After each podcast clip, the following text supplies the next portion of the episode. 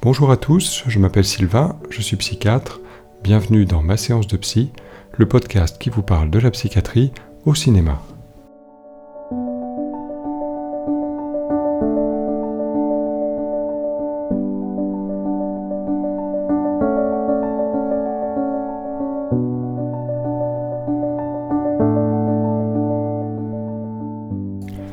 Et aujourd'hui, pour ce premier épisode, nous allons nous pencher sur la schizophrénie avec le film Un homme d'exception, titre original A Beautiful Mind.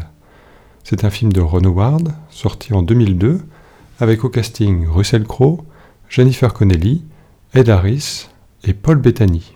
Ce film est adapté du roman A Beautiful Mind de la journaliste Sylvia Nazar et retrace l'histoire vraie de John Nash, mathématicien de Princeton, célèbre pour avoir obtenu en 1994 le prix Nobel d'économie et qui souffrait d'une maladie chronique, la schizophrénie.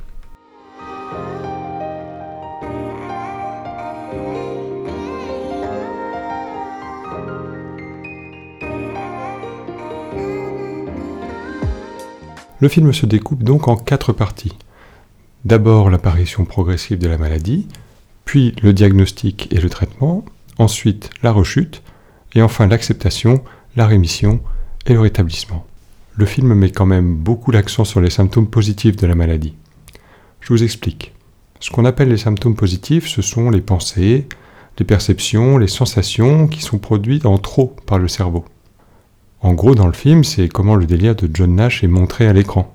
Mais la schizophrénie, ça ne se manifeste pas juste par un délire. Les deux autres éléments cliniques importants sont d'une part ce qu'on appelle les symptômes négatifs, et d'autre part le syndrome dissociatif. Alors qu'est-ce que c'est les symptômes négatifs? Eh bien, c'est de manière un peu schématique ce que la maladie va soustraire au comportement ou à la pensée d'un individu. Ces symptômes se manifestent cliniquement par une restriction des intérêts, un appauvrissement du discours ou de la gestuelle, un émoussement affectif, ou des réponses affectives inadéquates. Ces symptômes seront présentés dès le début du film, lorsque l'on voit John Nash faire ses débuts à Princeton. Si vous faites bien attention, vous remarquerez que sa posture est figée, son visage peu expressif, et ça sera le cas pendant tout le reste du film. Par ailleurs, il a aussi du mal à entrer en interaction avec ses collègues. Il est en retrait et la plupart du temps mis à l'écart par le cadrage. Je trouve ça assez réaliste et ça montre bien les difficultés que peuvent ressentir dans la vraie vie les personnes atteintes de schizophrénie pour entrer en relation avec les autres. Enfin, le dernier élément, qu'on retrouvera aussi régulièrement tout au long du film, c'est le fameux syndrome dissociatif. Donc globalement, le syndrome dissociatif, ça correspond à une désorganisation de la pensée, du discours, du comportement ou des émotions. Dans le film, cela se traduira par des attitudes et des paroles parfois bizarres de John. Mais surtout, plus la maladie sera présente, plus John sera négligé, plus son espace de travail sera encombré et désordonné. Au plus fort du délire et de la désorganisation, les murs seront couverts de coupures de journaux superposées les unes aux autres et reliées entre elles de façon anarchique et incompréhensible. Je trouve que ça rend bien à l'écran et c'est relativement réaliste.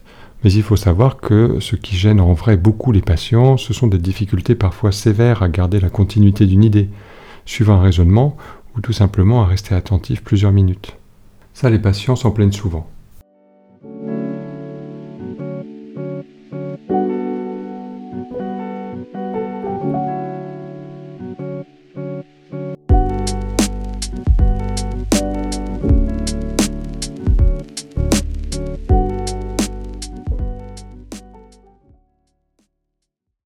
Bon allez, après cette petite digression, on va reprendre le découpage du film et voir comment le délire s'installe. Déjà, c'est important de savoir que les personnes souffrant de schizophrénie ne présentent quasiment jamais d'hallucinations visuelles. Ces hallucinations sont plutôt sur un mode acoustico-verbal, ça veut dire qu'on entend des choses, ou intrapsychique, ça veut dire en quelque sorte qu'une euh, pensée indépendante se rajoute à celle de la personne. Sauf qu'au cinéma, les hallucinations auditives, bah, ça rend pas super bien. Alors pour que le film soit plus rythmé, eh bien ces hallucinations sont incarnées par des personnages. Vous avez compris si vous avez vu le film, ces hallucinations, ce sont Charles Herman, toujours accompagné de sa petite nièce, et bien sûr William Parcher, qui est joué par Ed Harris. Dans les premières minutes, on assiste à une altercation entre John et Charles. John est angoissé, il s'agite, le ton monte, et dans l'échange, on peut entendre Charles dire Vas-y, défonce-toi le crâne, suicide-toi. Si on part du principe que Charles est une hallucination, alors ce genre de manifestation, ça s'appelle le syndrome d'influence, c'est-à-dire que les voix donnent des ordres ou imposent des comportements aux patients. Ça correspond assez bien à la réalité.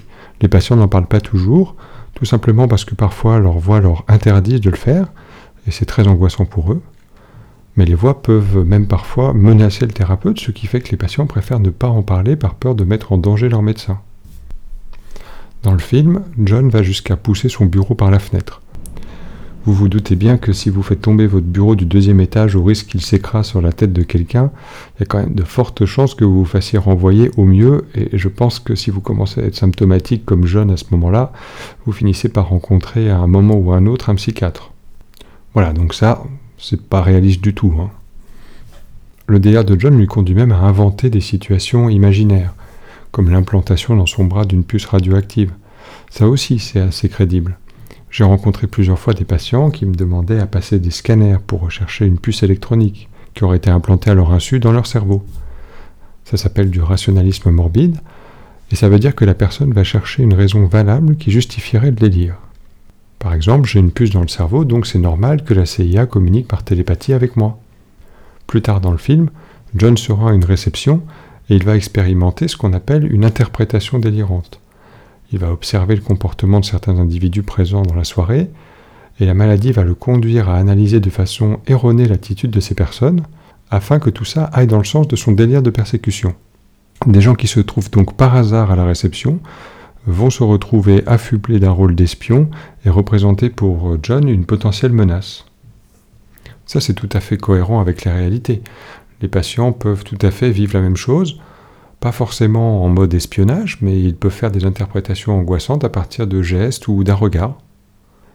Autre élément important, un stress, quel qu'il soit, peut majorer les symptômes. Lorsque John apprend que sa femme est enceinte, il a un échange avec Parcher, et on constate que celui-ci devient plus menaçant.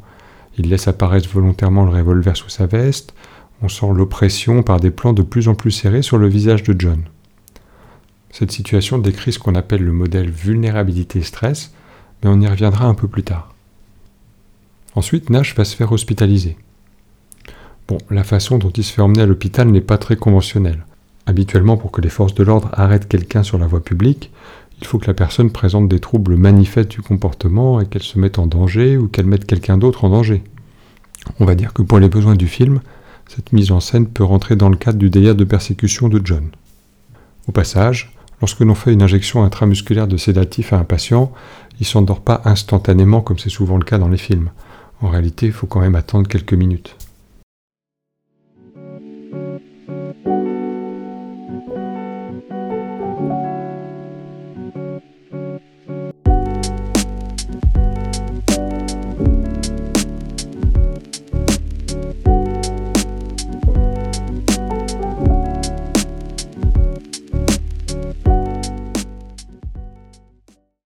Parlons maintenant du traitement que Nash va recevoir pendant son hospitalisation. Et là, avant tout, il faut qu'on parle de la scène dans le bureau du psychiatre. Il faut savoir que dans la vraie vie, euh, on n'attache pas les patients dans un fauteuil roulant pour faire un entretien. La contention en psychiatrie, ça doit rester une mesure exceptionnelle, provisoire, réservée à des situations de crise aiguë où le patient est agité et risque de se blesser ou blesser quelqu'un. La contention se fait dans une pièce totalement sécurisée pour le patient, avec une sédation et une surveillance clinique rapprochée et constante. Voilà, ça c'était pour le petit point un peu incohérent. Pour ce qui est du traitement, alors les événements se passent au début des années 50.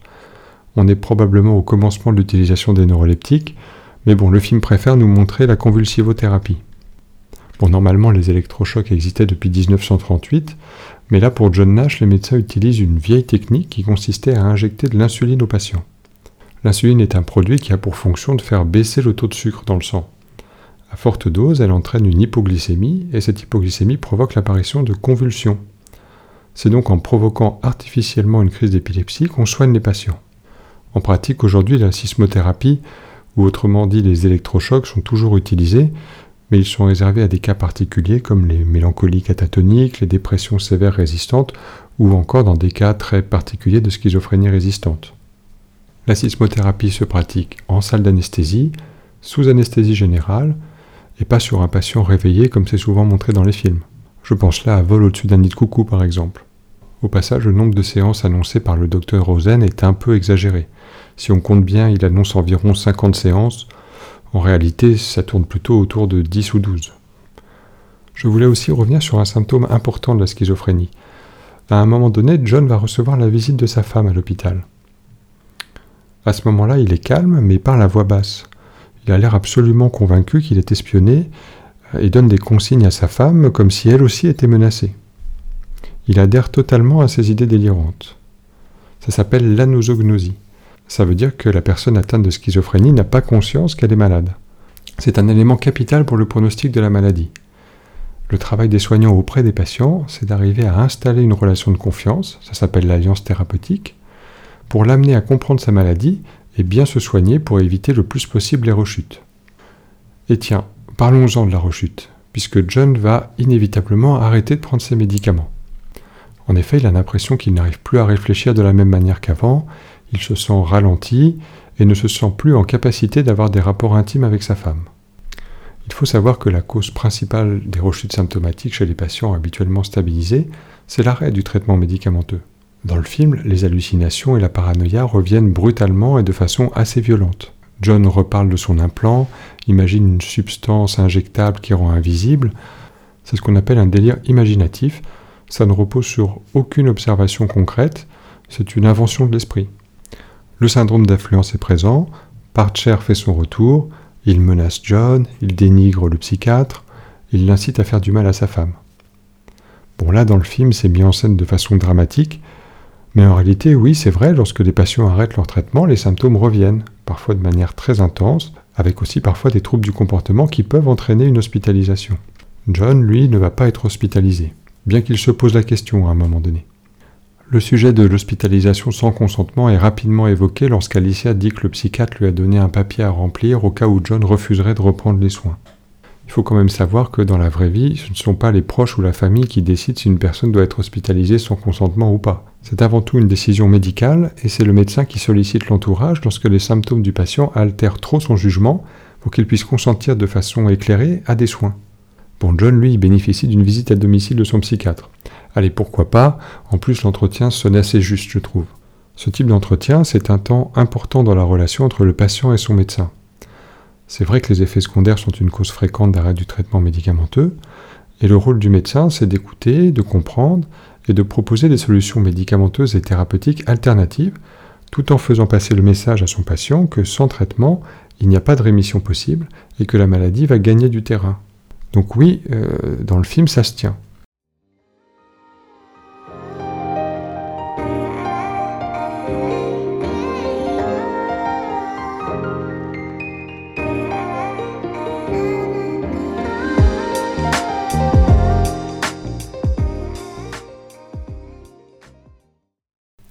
Alors tout à l'heure on parlait du modèle vulnérabilité-stress.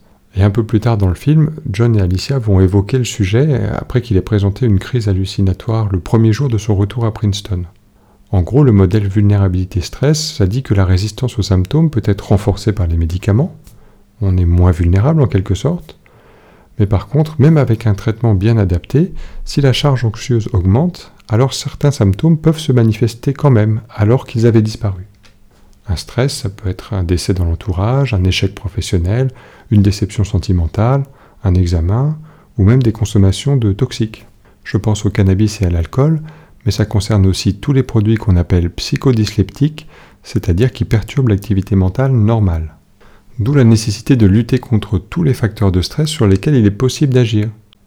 Tout ça passe par la psychoéducation, c'est-à-dire écouter les patients et leurs familles, et leur donner les informations et d'une façon plus générale les moyens de mieux comprendre la maladie et donc mieux se soigner. On arrive à la fin du film avec un beau message d'espoir qui est qu'on peut être épanoui sur le plan personnel, familial et professionnel tout en étant atteint de schizophrénie. John Nash va en effet réussir à faire ce qu'on souhaiterait pour tous nos patients, c'est-à-dire comprendre sa pathologie, l'accepter comme quelque chose qui sera toujours là, mais que l'on peut contrôler, donc vous aurez compris, à la fin du film, les hallucinations sont toujours là, mais elles font partie du décor et n'empiètent plus sur la volonté de John. En pratique, ça s'appelle la rémission, et c'est la première étape indispensable avant de s'engager dans un processus plus long qui s'appelle le rétablissement. En résumé, le rétablissement, ça passe par la réhabilitation psychosociale, et ça a pour but de se donner des moyens d'atteindre les objectifs qu'on s'est fixés dans la vie, en apprenant à contourner les obstacles de la maladie.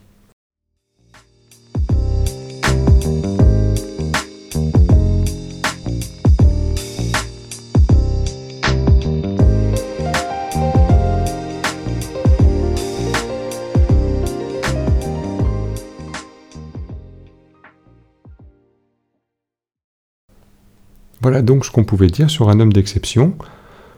J'ai beaucoup aimé ce film parce que je trouve qu'il ne tombe pas dans le cliché. Il traite du thème de la schizophrénie avec un regard plutôt bienveillant sans chercher à diaboliser le patient. On évite certains écueils, bon pas tous, mais dans l'ensemble, le film ne renvoie pas une image terrifiante de la psychiatrie comme dans Au hasard, vol au-dessus d'un nid de coucou, encore lui. Faudra vraiment qu'on en parle de celui-là. Je remercie chaleureusement tous ceux qui ont eu le courage d'écouter jusqu'au bout et avant de finir, si vous vous intéressez à la schizophrénie, je voudrais vous faire une petite recommandation. Il s'agit de la chaîne YouTube de Florent Babillotte. C'est une personnalité dans le milieu du soin en psychiatrie puisqu'il vit au quotidien avec la schizophrénie, il est en rémission, il s'est rétabli et il parle très bien de la façon dont il vit avec ses symptômes. Vous remarquerez que je n'ai pas dit guéri, parce que la schizophrénie est une maladie chronique pour laquelle il n'existe pas à ce jour de traitement curatif. Les médicaments permettent de contenir les symptômes pour assurer aux patients la meilleure qualité de vie possible malgré la maladie. Florent Babiotte donne d'ailleurs plein de conseils et d'astuces pour mieux vivre avec la schizophrénie. Il a même écrit un livre sur son histoire avec la maladie.